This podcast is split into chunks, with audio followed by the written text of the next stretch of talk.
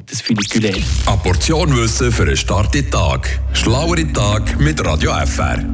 Jetzt das Erste, was ihm wo auffällt, wenn man sich im Funikulär nähert, ist der Geschmack. Der unverkennbare Abwasserduft oder je nachdem auch Gestank, wo ihm die Nase innenwann reizt. Dabei ist gerade das das Spezielle an der Freiburger Standzählbahn das Funikulär.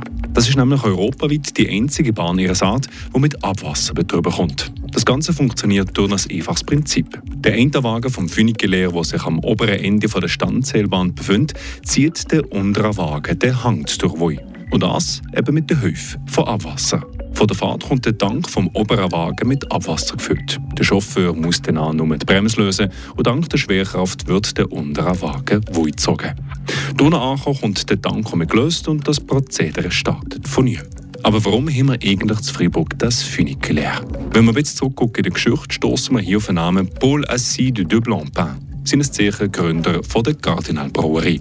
Die Gartenalbrauerei hat sich Ende des 19. Jahrhunderts noch in der Unterstadt, nicht weit weg von der Funikulärstation befunden.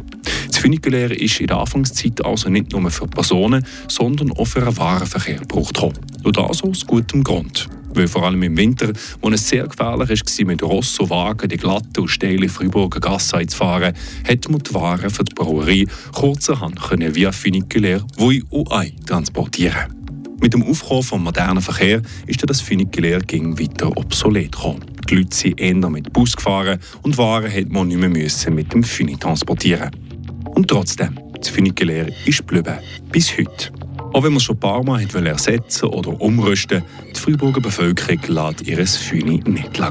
Das Funikulär ist schon lange als Freiburger Kulturgut und erfreut eben nicht nur Touristen, sondern auch Freiburgerinnen und Freiburger.